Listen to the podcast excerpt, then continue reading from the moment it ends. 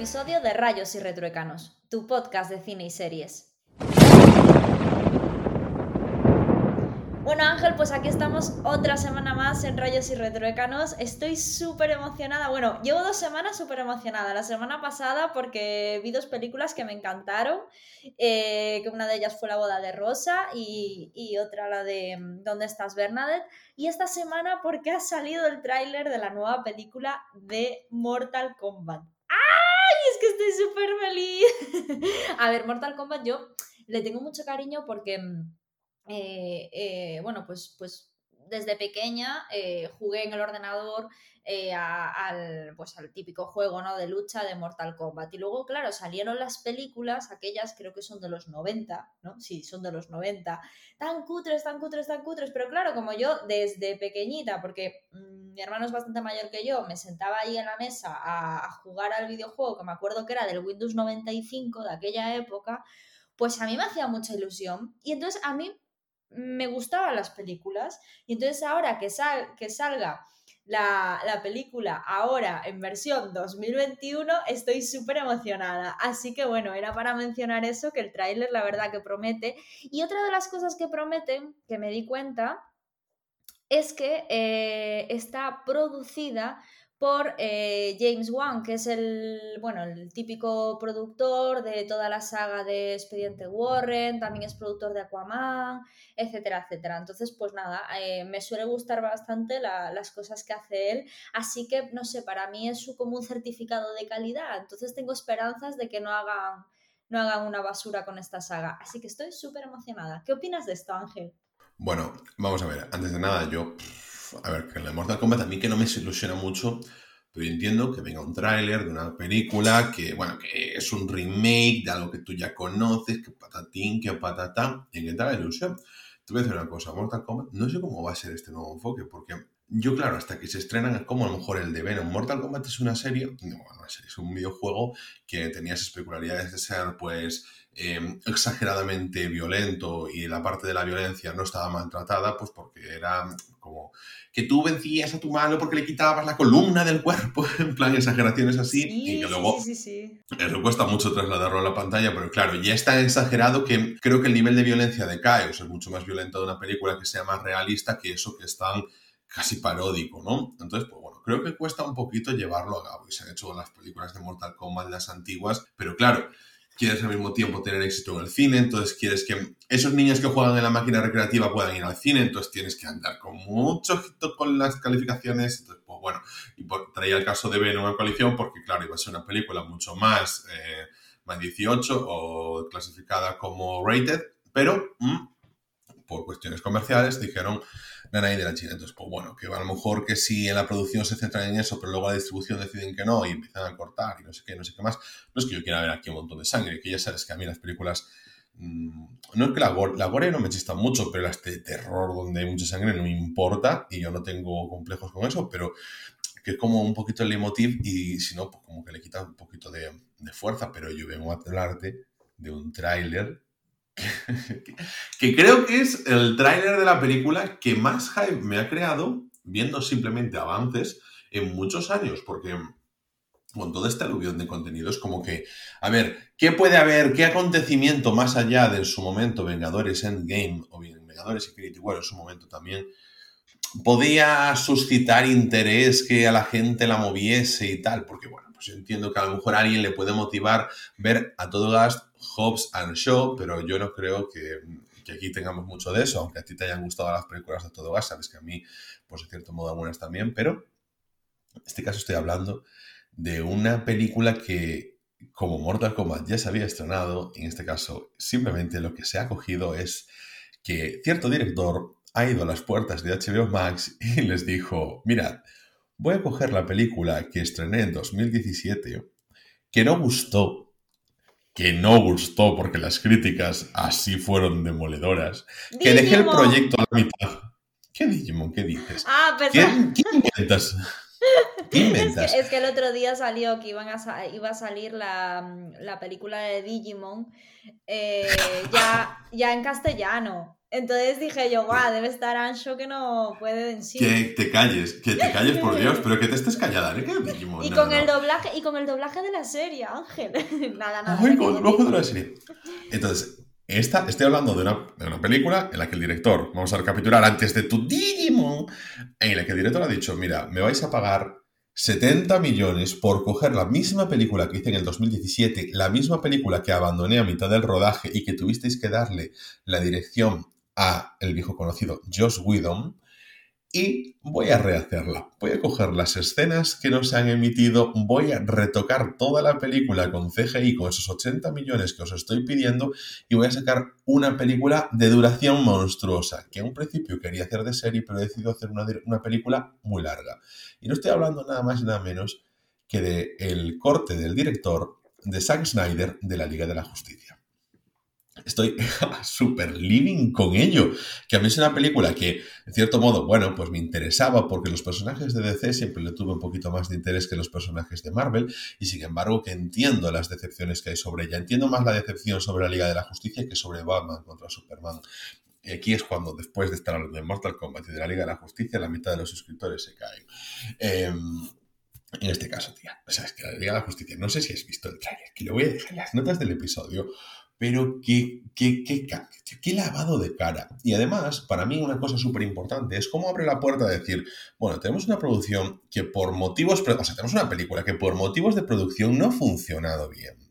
Que puede haber incoherencias, patatín, patatán, pero que podemos a día de hoy, con las plataformas, con la capacidad que tiene la gente de asimilar, pues oye, pues ahora esto, lo otro, y con la cantidad de contenido que se tiene que producir, podemos asimilar el hecho de decir, pues cojo la misma película y la voy a cambiar. Y ya está. Y no pasa nada. Y no pasa nada, tío. Ya está. Y saco la misma película, pero cambiada. Y eso nosotros no lo veíamos. No, no, o sea, no estábamos acostumbrados a verlo. Y creo que pasará un tiempo hasta que nos acostumbremos también, pero no creo que sea la última. Bueno, espero que tenga éxito para que no sea la última, porque. Oye, hay cosas que, dices tú, por ejemplo, cuando hablamos del Hobbit, no decimos, es que esos momentos de humor que no pegaban, porque no es el humor del Señor de los Anillos, es un humor más de Disney o un humor más de otras series que no pegan. A lo mejor si nos quitamos las películas funcionan mejor. Pues que a lo mejor se pueden quitar y que la película funcione mejor, condensar un poquito la película, lo que sea, whatever.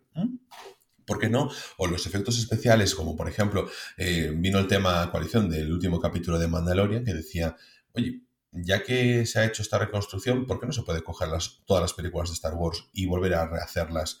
A coger el material ya hecho, volver a tratarlas todas, sacarlas bien hechas en CGI y actualizar un poquito esto. ¿Por qué no? Y la, es una pregunta correcta, claro. La gente, pues que te diga, oye, pues lo que hay es lo que hay, que por qué vamos a tener que cambiarlo, porque sí, porque tal. Y yo digo, ¿por qué no? Porque tampoco nadie te obliga. Si tú quieres ver la película antigua, la puedes ver. En este caso me llama mucho la atención a nivel de eh, industria cinematográfica y luego, por supuesto, que me interesa muchísimo, insisto, ves ese tráiler porque además de coger y poner cosas interesantes como el traje de Superman negro, que no solo son recursos estéticos, sino que también eh, hace referencia al toro del personaje, al, a cómo han rehecho al villano dentro de la, de la película, le han dado un nuevo cuerpo, una nueva forma, creo que está mucho más interesante y entre las escenas eliminadas han rescatado una, cosa bastante interesante que puede volver a abrir en el universo de DC a otras películas. Y en este caso es que, eh, seguro que ya lo habéis visto todas por, por, o sea, por, todas partes, pero si lo queréis evitar, pasad esto 15 segundos para adelante, que es la aparición de Joker de Jared Leto en esa película que no existía en el universo. Es como que se había hecho un borrón y cuenta nuevo desde Suicide Squad. Y ahí aparece. Entonces, wow, este cambio me genera mucho hype. Yo creo que con esto, Ana, ya podemos dar por terminado la sección así de noticias, ¿no? Sí, sí, sí. Yo tengo mucha curiosidad también, ¿eh? Por ver esa película, porque a mí la primera ya sé que le han dado por todos los lados, pero a mí tampoco me pareció tan mala, de verdad. O sea, no sé.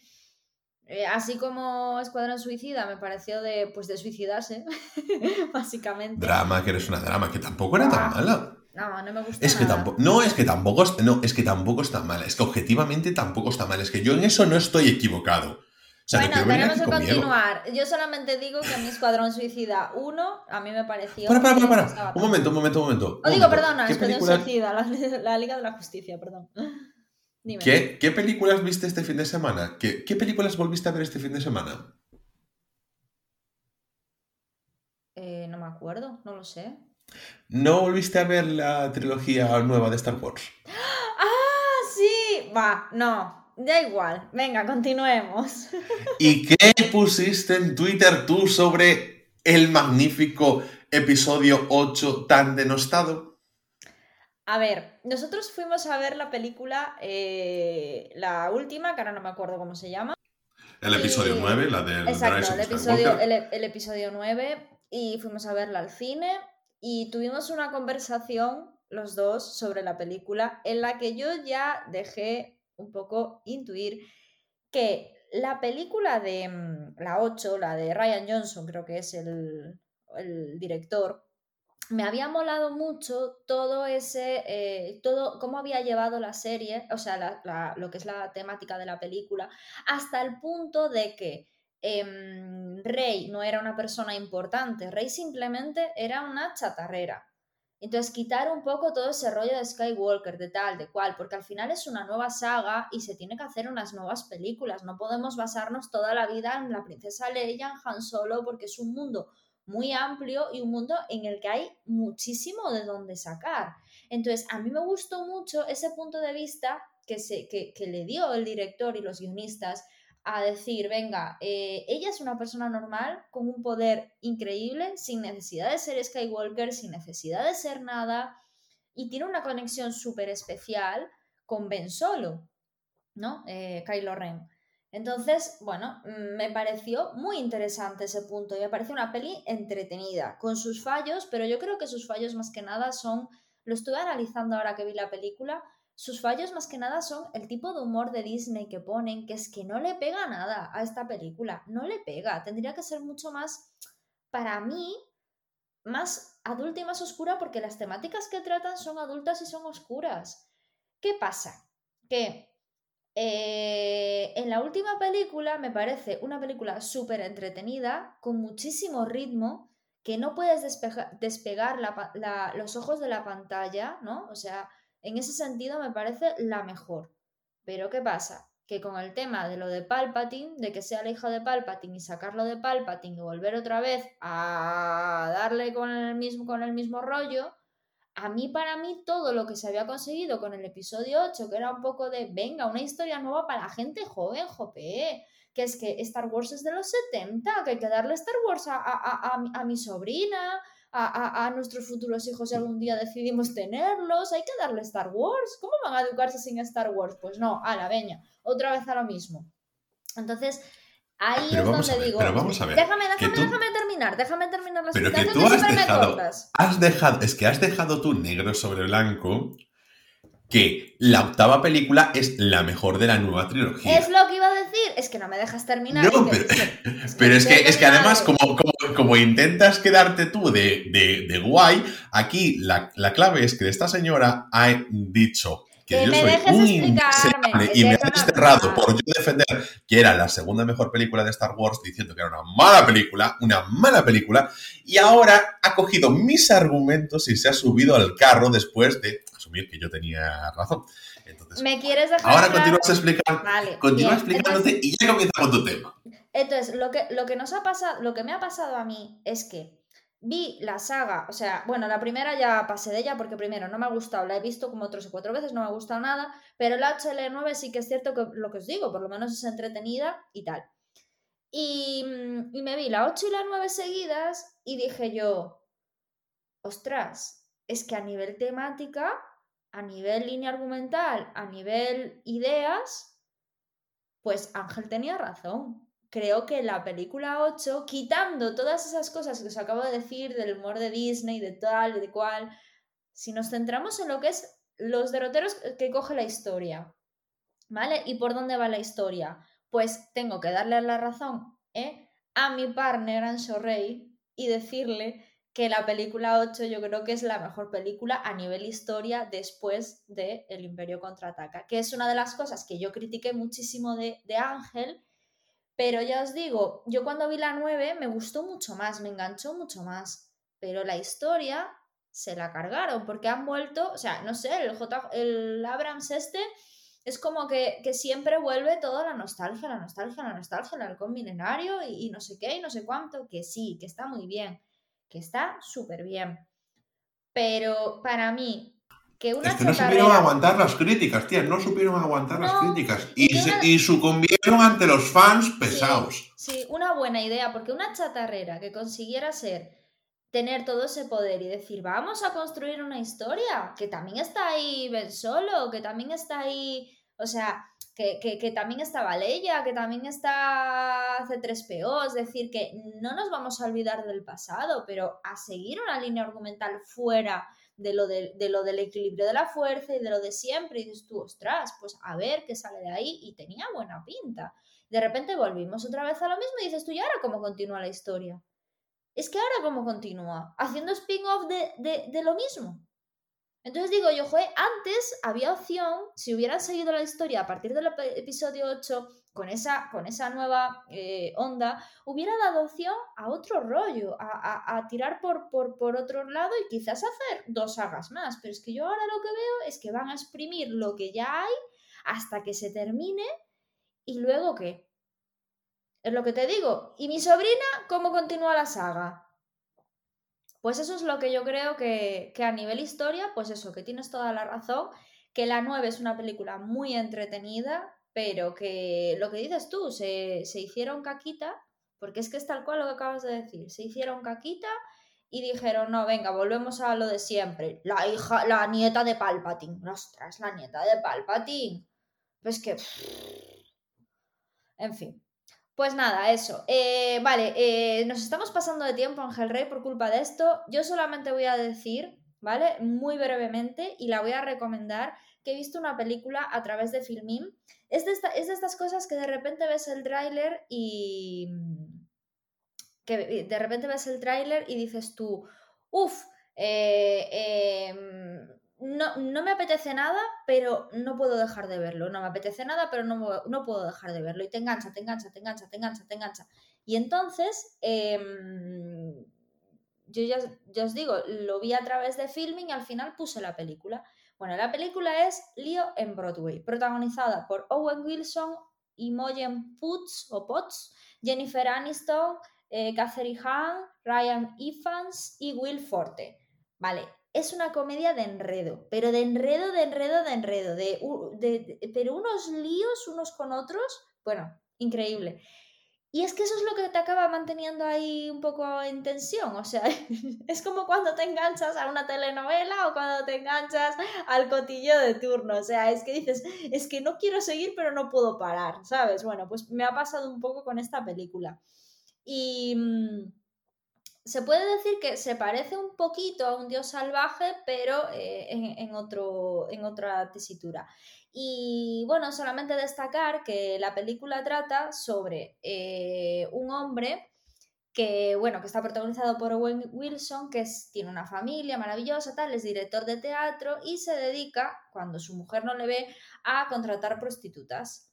Y esas prostitutas luego les regala 30 mil dólares como diciendo, mira qué bueno soy. La, bueno, y aparte no las contrata en plan, venga, al tema y ya está. No, las lleva a cenar, las trata como si fuera su novio y luego les da 30 mil dólares para decirle, mira, soy tan bueno como me sobra la pasta, ¿eh? soy tan bueno que te doy esto para que mm, salgas de la prostitución. Pero al día siguiente vuelve a contratar a otra. O sea que es un poco, yo creo que es un poco que que él es lo que es, está traicionando a su mujer, es un egocéntrico y es una forma de eh, eh, un hacerse un lavado de cara, ¿no? Lo que hablaban en Buenismo Bien, que por cierto, eh, voy a recomendar e- ese podcast porque está súper bien.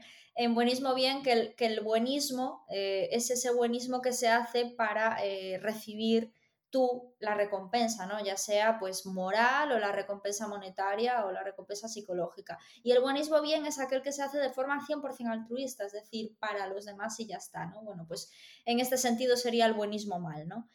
Y, mm, y la verdad es que es muy interesante porque eh, una de esas prostitutas acaba siendo la actriz principal de una de sus obras, al lado de su mujer, claro. Bueno, y ahí empieza todo el enredo. Está muy interesante porque el ritmo de la peli es muy, muy, muy bueno. Tampoco os voy a desengranar más porque es que entonces os fastidio la película, pero eh, el ritmo que se sigue y todo el enredo de que la chica, de que era la prostituta con el que él estuvo y la mujer que se pone celosa y el otro, bueno, está súper bien llevado. Y em, es un poco, pues eso, eh, al final eh, es muy gracioso porque durante toda la película la prostituta va narrando todos los sucesos que pasó y viéndose, o sea, es como si le estuvieran haciendo una entrevista, es decir, que se da por hecho que ella eh, ya han pasado varios años y que ya está contando lo que, cómo, cómo consiguió el éxito o, hablando de su carrera profesional y, parte de eso fue que fue prostituta, que empezó a ser actriz principal en una obra de teatro que justo era un, un antiguo cliente de ella, entonces todo eso, ¿no? Y eso se va viendo durante toda la peli. Y al final tenéis que verlo porque aparece la sorpresa del año, que yo me quedé en plan, no me lo esperaba para nada, me, quedé en plan, what the fuck, ¿qué, pasa aquí? O sea, mmm, no sé, no pega nada, pero me sorprendió. Entonces no sé hasta qué punto me ha gustado o no me ha gustado. Así que os, lo, os, lo, os la recomiendo mogollón. Está por lo menos disponible en filming, sí que seguro que sé que está, ¿vale?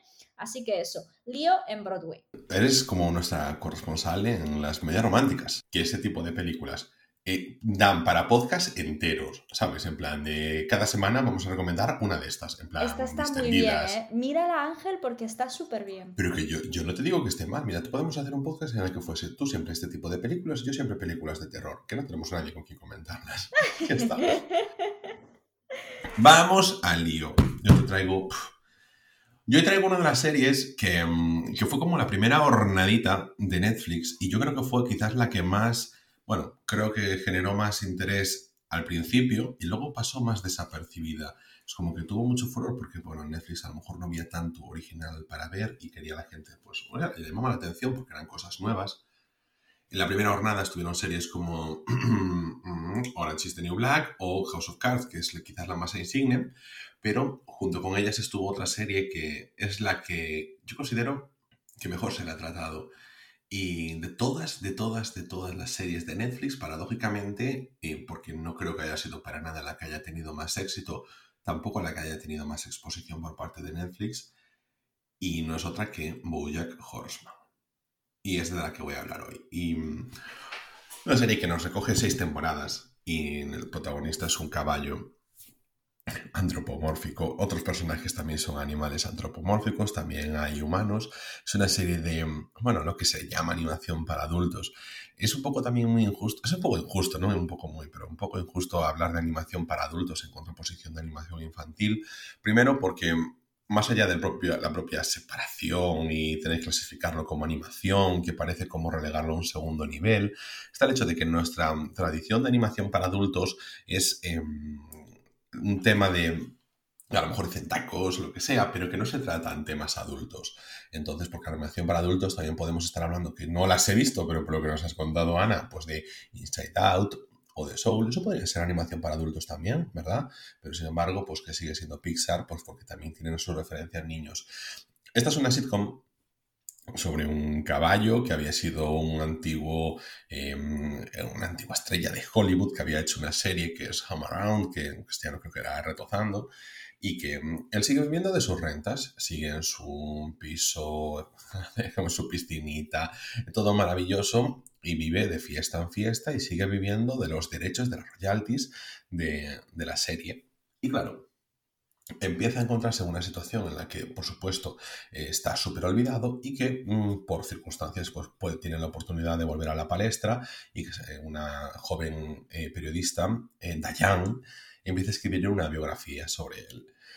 A raíz de eso, de empezar a escribir la biografía sobre el propio Bojack y de que él vuelva a tener una oportunidad en, en el cine, empezamos a encontrarnos a un personaje que joder, que está muy bien porque tiene sus problemas, eh, el alcoholismo le provoca esa ira que tienen, que se puede referir, cuando hablamos de los actores y pensamos en ellos y los vemos excéntricos y mm, que se enfadan y todas esas cosas, pues en Boyack también se puede ver. Entonces que nos encontramos con una serie muy muy bien condensada en 20 minutos que te permite dar píldoras de mucha ironía sobre el mundo de Hollywood, sobre el mundo de las estrellas, sobre cómo te olvidan, cómo eres alguien y dejas de serlo, cómo estás solo dentro de un mundo en el que tanta gente te dice que te quiere y que, te, lee sobre ti, que te mandan cartas, cómo deja de darte, deja de importarte esa gente, cómo deja de importarte el mundo.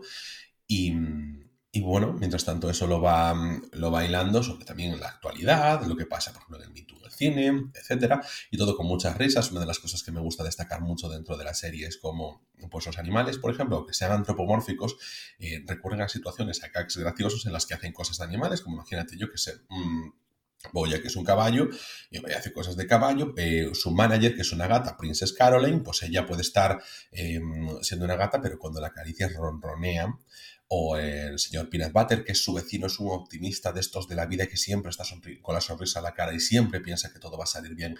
Y que parece que porque piensa que todo le va a salir bien, y, eh, genera esa mitología de ley de la atracción y hace que le lleguen papeles mejores que a Boya, que se le trate mejor, que todo le salga bien y siempre esté contento. Es un perro que cada vez que le dices un piropo, pues él mueve las orejas, que siempre tiene personas muy interesadas por él y que le muestran su afecto y además como es un perro estilo Golden Retriever, pues parece que la gente, pues que lo, labrador más bien que Golden Retriever, que lo quieren, ¿no? Es como un señor súper agraciado y que intenta ser siempre amigo de Bojack, entonces esas contraposiciones hacen ahí la comedia y así nos encontramos con una serie que poco a poco eh, en los primeros episodios te encuentras que te saca la sonrisa, tiene tiene mm, bueno, muchos componentes bastante graciosos y que son bastante agradables. Tú lo estás viendo y la estás disfrutando.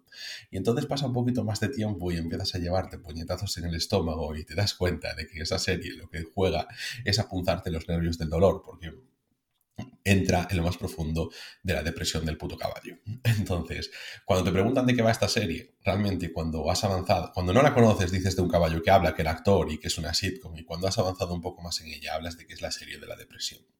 Es una serie que trata el alcoholismo, que trata el sentirse solo, que trata la salud mental, en cómo te relacionas y sobre todo, sobre todo, sobre todo los pecados del pasado y cómo afectan en tu vida. Me gusta porque no hay como ese punto álgido en cada una de las temporadas en la que hay un arco principal que se resuelve, no, van sucediendo cosas. Boya, que su personaje es completamente autodestructivo, se va haciendo daño y haciendo daño y haciendo daño y esas cosas quedan enterradas y enterradas otra vez y no sabes cuándo van a aparecer. Y nunca aparecen como algo que se convierte en un clímax y resulta que se resuelve, sino que como la vida te va doliendo y llega un día en el que a lo mejor tus amigos, que saben que eres un tipo que te las traes, pero que aún así, siendo esa persona que comete tantos errores y que eres tan destructivo para ti, no consideran que eres mala persona, pero que se alejan de ti porque generas dolor, pues descubren que aún eres peor.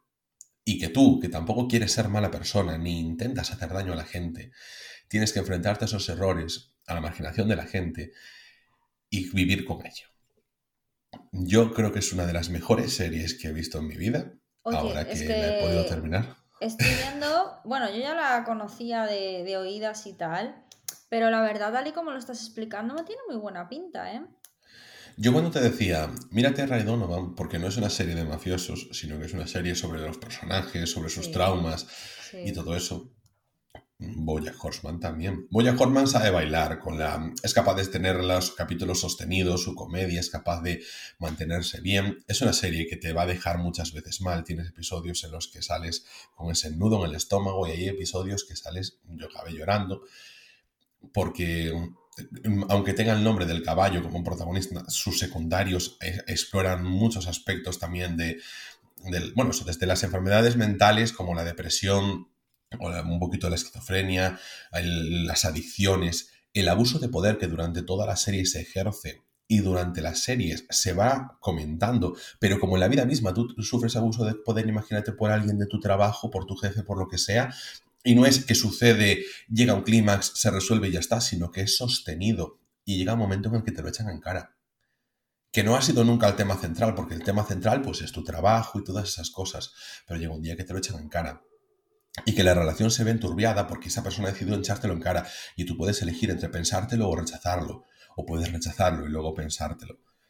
Entonces, en eso, ¡guau! es que lo trata, lo trata muy bien. Creo que es una serie que, eh, es tremenda. antes, de terminar y despedirnos, acabo de buscar Ray Donovan porque, claro, eh, hace ya más de un año que no tenemos Ray, Donovan. Y ha puesto, o sea, he, visto que ha salido una noticia hoy, o sea, hoy, de que Ray Donovan resucita en una película con Liv Saber para cerrar su historia. O sea, no van a continuar con la serie. Eso más o menos lo, cuando lo... De hecho, cuando decimos el capítulo de la serie, segundo capítulo de la primera temporada de Rayos y escuchando todos... Sí, pero se había dicho estábamos que, se iba, ahí, a seguir, que... se iba a continuar. Sí, pero que estaba la cosa muy complicada y que nos daba muchísima pena porque era esa última temporada. Y creo que en verano buena, ya había salido la noticia, la noticia de que no, de que se moría. Pero bueno, ma, me alegro, me alegro. ¿Qué? ¿Y dónde la van a emitir? O sea, quiero decir, ¿va a ser asociada a alguna plataforma o algo Pues no sé, estilo? lo acabo de ver ahora, ya te digo, es una noticia de hoy, hay un montón de periódicos y jueves. plataformas, sí. Vale, pues eh, la dejamos entonces en las notas del episodio y también que la gente que lo vea. Y, y nada, tía, yo es que con esto ya he terminado porque em, tenía muchas ganas así de hablar de esta serie porque quiero de verdad, quiero de verdad que le deis una oportunidad. Porque, em, hombre, yo la vi porque era de lo que había en Netflix y de repente empiezo a encontrarme con una de las series más... Que, que son capaces de decir, venga, pues me tiro a la piscina y me tiro a temas complejos y aquí hay un jardín, pues me meto dentro. Y guau, bueno, poco he dado la vara con, con, lo que es la serie. Y yo creo que con esto, por mi parte, ya estaría. Sí, yo creo que con esto podemos terminar por hoy. Recordar que estamos disponibles en Spotify, en Evox, en Apple Podcasts y en casi cualquier aplicación de podcast. Podéis contactar con nosotros en arroba RIRetruécanos, la cuenta oficial del podcast en Twitter. Y nosotros nos veremos aquí mismo, en siete días, en Rayos y Retruécanos, el podcast.